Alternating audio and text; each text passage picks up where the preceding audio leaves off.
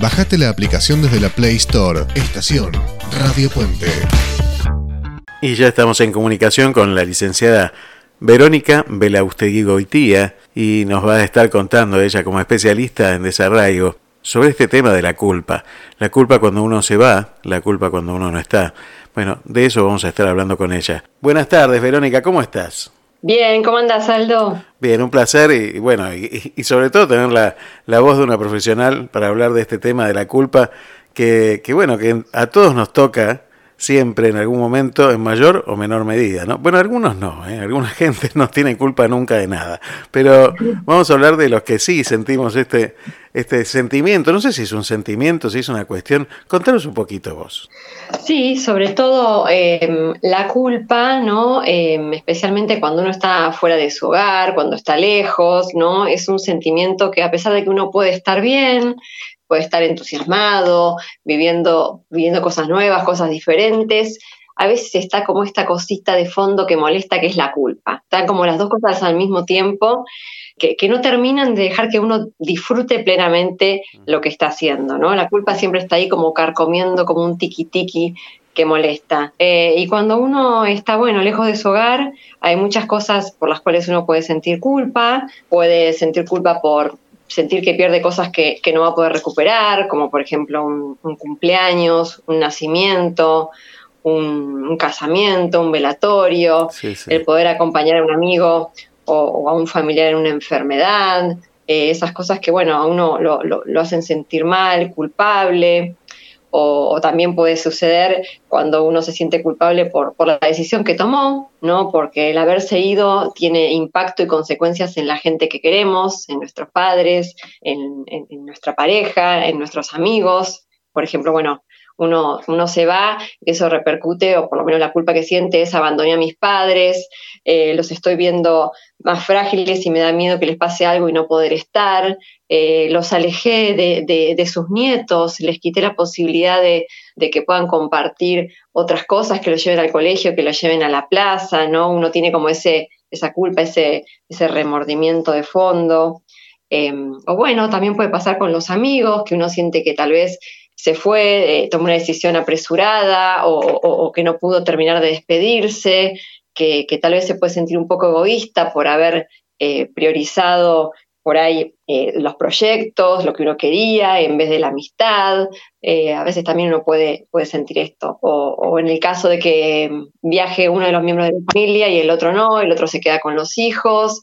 Entonces también puede sentir la carga de, uy, la dejé eh, a, mi pareja cargada con todas las responsabilidades que compartíamos, entonces ahora se tiene que hacer cargo desde el supermercado, las compras, las cuentas, los chicos, la logística, carga en uno todo lo que era de dos, o, los chicos también están sufriendo por mi culpa, porque me extrañan, eh, bueno, estas cosas que, hacen que uno se sienta mal, o, bueno, eh, distintas cosas que, que podemos nombrar, como tal vez a veces también la culpa puede ser no tan consciente, pero sentirse que tal vez uno eh, no, ha logrado el triunfo que, esperaba y tiene miedo a decepcionar, entonces oculta que, no está tan bien y se muestra eh, fuerte y, como que no, está todo bien, bárbaro y oculta lo que en realidad está pasando. Y a veces también puede pasar que uno pueda tener un, mejor estilo de vida, haya logrado una mejor calidad de vida que su familia de origen y eso a veces también da culpa, el, trascender,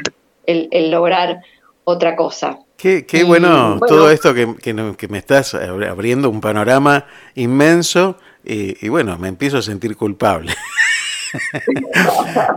Eh, está bueno reflexionar sobre, sobre esto porque eh, nuestra imaginación también tiene un papel importante en todo esto porque muchas veces cuando estamos lejos de, de algún lugar tenemos como la fantasía de que hubiéramos hecho muchísimas cosas y a veces tampoco las podíamos hacer cuando estábamos cerca, ¿no? Entonces, eh, también juega mucho, me parece a mí, la, imaginación, la fantasía que uno empieza a generarse ¿no? en la cabeza. Sí, la fantasía y también estas cosas surgen a partir de lo que los otros nos dicen, ¿no? Mm, por ejemplo, el otro también imagina y fantasea cosas que podrían haber sido diferentes si hubiéramos estado. Entonces, primero por ahí el otro sin querer nos dice, bueno, ¿y cuándo vas a venir? Te mm. extraño y eso es como puñaladitas que a uno, uno le dan, ¿no? Sí, sí. O puede ser más un, un reclamo en, bueno, si vos estuvieras acá o hubiéramos decidido otra cosa, o me podrías acompañar a tal lado, o hubieras estado para el tratamiento, ¿no? Esos reclamos eh, que bueno, desde el amor y desde las ganas, pero que también a uno lo tocan cuando está lejos y cuando también extraña, o a veces los reproches, ¿no? Cuando a veces son situaciones difíciles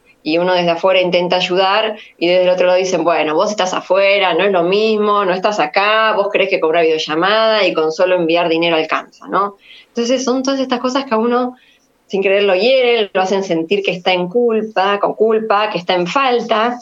Y bueno, y la, culpa tiene que ver con eso. Cuando vos decías antes que es, si es un sentimiento, ¿no? Cuando uno se siente mal porque siente que, que ha fallado, que está en falta, eh, se siente responsable por haber causado un daño, ¿no? Ya sea por algo que hizo, por algo que no hizo, o por algo que hizo, pero siente que no fue suficiente. Por ejemplo, ay, tendría que haberla llamado más veces, eh, tendría que haber ido para ese cumpleaños que no fui, ¿no? O fui, pero, pero no, estuve poco, tendría que haber sido más, o tendría que haber sido de otra manera. Como, como que no alcanza, es la sensación, ¿no?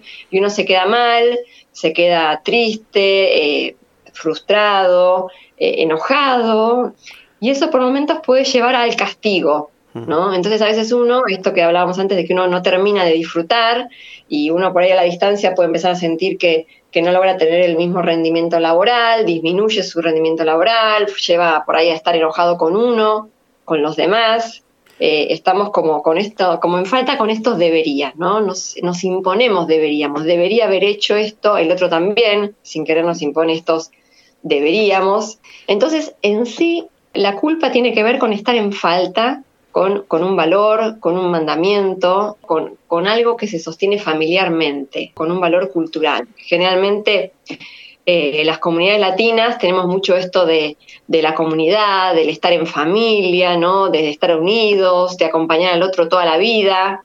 Entonces, el estar lejos, el hacer algo que tiene que ver con nosotros, con nuestro deseo, con nuestro crecimiento, jugarnos por eso rompe con estos mandamientos, con estos ideales eh, culturales o familiares, ¿no? A veces puede ser, eh, y no tan consciente, a veces desde inconsciente, ¿no? Por ahí una familia que, tiene un origen más humilde, que, ¿no? que ha, logrado determinadas cosas, el estar afuera y trascender eso, más allá de que uno puede estar orgulloso, a veces da culpa. Es como que rompió el camino eh, instituido, genera un camino diferente, nuevo, que, que, cuesta sostenerlo y, abrirse por un camino distinto a, lo que el otro espera, a lo que el otro necesita, a, los ideales, a pesar de que hasta pueda hacer algo bueno. La culpa tiene que ver con eso, con, con, romper con un valor, con algo instituido, y, y lo que genera es em, ese miedo a, no ser valorado, a dejar de pertenecer. Bueno, si yo rompo con esto, con esto que mi familia o mis seres queridos piensan o creen, entonces me van a dejar de querer, ¿no? Voy a ser excluido, no, voy a poder eh, pertenecer, ¿no es cierto? ¿Y cómo, ¿Y cómo uno puede, a ver, esta, esta ancla que uno se carga en el hombro y, y lo deja medio atado este, sin poder saltar del todo y, sin poder entrar en actividad. A veces este, la culpa es muy profunda, como decías antes, y empieza a repercutir en el ambiente familiar, en el ambiente laboral, este, trasciende ya lo personal y, empieza a generar problemas en lo externo también. Eh, ¿Existe alguna herramienta que uno puede, a la que uno puede acudir y, decir, bueno, este, esto que me sirva como, como sostén para poder eh, aliviar un poco la carga de la culpa? Bueno, es importante primero ser consciente de la culpa, ¿no? Que estamos sintiendo culpa. Primero hay que hacerla consciente porque muchas veces es inconsciente esta culpa que está de fondo. Uno en realidad se siente mal, se siente triste, siente que bajó el rendimiento y no entiende por qué. Y entonces primero es hacer consciente la culpa darse cuenta con qué es lo que uno está de alguna manera estando en falta para poder hacerse responsable de la culpa. Uno tiene que poder hacerse cargo y responsable de lo que eligió. Una persona cuando emigra a otro país eh, está eh, poniendo en la balanza determinadas prioridades, está buscando un crecimiento personal, un desarrollo personal, no está buscando, no intenta lastimar a nadie. En realidad tiene que ver con, con un deseo, tiene que ver con abrirse un camino, con buscar una realidad distinta para uno, para su familia, y no está mal querer hacer eso, aunque eso rompa con determinado estatus, con determinados valores, con determinadas necesidades que los otros tienen, con necesidades expectativas que los demás tienen. Eh, y bueno, uno tiene que abrirse camino y hacerse responsable de ese camino que va abriendo eh, y, asumir la culpa de lo que eso puede representar o significar. Bueno, y otras cosas a tener en cuenta también que cuando uno está lejos no significa que por eso esté ausente, ¿no? Uno puede buscar la forma de estar cerca, de la calidad del vínculo, de la forma en que se conecta y demás, no, no es que uno está abandonando. Eh, también uno puede, bueno, asumir la culpa y, decir, bueno, por ahí si siente que eh, no pudo dar las explicaciones o, algún amigo se pudo sentir mal o traicionado, poder explicar, ¿no? ¿Qué pasó? ¿Cómo fue? ¿Por qué fue esta decisión? Y lo que es más importante es eh, tener en cuenta y cuidar mucho la forma en que nos hablamos a nosotros, porque quedarnos en, en el reproche, en la culpa, en lo que no pudimos hacer, en lo que dejamos y lastimarnos con esto no sirve. Uno tiene que entender que lo que hizo lo hizo, eh, porque algunas cosas no pudo ver, por lo que fuera que lo hizo, y cómo sigue, ¿no? De qué manera sigue. Eh, uno, son, uno mismo es el que primero tiene que poder perdonarse, entenderse y apoyarse en, los proyectos que, tiene. Qué bueno. Y bueno, te diría que, eh, así como para concluir, les, dejaré una frase que, de, de, una persona que a mí me gusta mucho, que es Roberto Pérez, el doctor Roberto Pérez, que es filósofo, teólogo y especialista en enneagrama, que él dice algo que me parece que está muy bueno para poder tener en cuenta, que es... La firmeza es el nombre que toma el amor para poder ayudar al crecimiento. El amor no se trata de decir que sí a todo. El amor es firmeza, es activar nuestra capacidad de decisión, es decir que no para poder crecer y llegar a ser la mejor versión de uno mismo. Me parece que eso está como muy claro cómo uno tiene que poder posicionarse. Me encantó, ¿eh? me encantó Verónica y, la verdad que agradecerte. Bueno, repetir otra vez este, la forma en que la gente puede comunicarse contigo porque es importante tener el apoyo de un profesional y, en estas situaciones no quedarse solo, ¿no? Esto es fundamental. Eh, solemos castigarnos mucho nosotros mismos y querer salir nosotros solos, a veces no podemos, y, es muy bueno que, bueno que tengamos siempre alguien a donde acudir. Y bueno, agradecerte a nosotros, por supuesto, que estés siempre con nosotros y bueno, también difundir un poco tus redes, este, la forma que tiene la gente de comunicarse contigo. Decinos, por favor, cómo, cómo pueden contactarse contigo, Verónica. Bueno, se pueden comunicar conmigo a, mi teléfono que es el 549 más 549 11 54 56 20 58 y si no la página que es www.licveronicabelaustegui.com. Eh, sí, acuerdo con vos, que creo que no hace falta estar mal, que uno tiene que buscar la salida, ayuda a hablar con quien sea, amigos, familiares, ayuda psicológica, lo que haga falta para poder estar mejor. Gracias, Verónica. Muchísimas gracias. Que estés bien. Radio Puente, acortando distancias.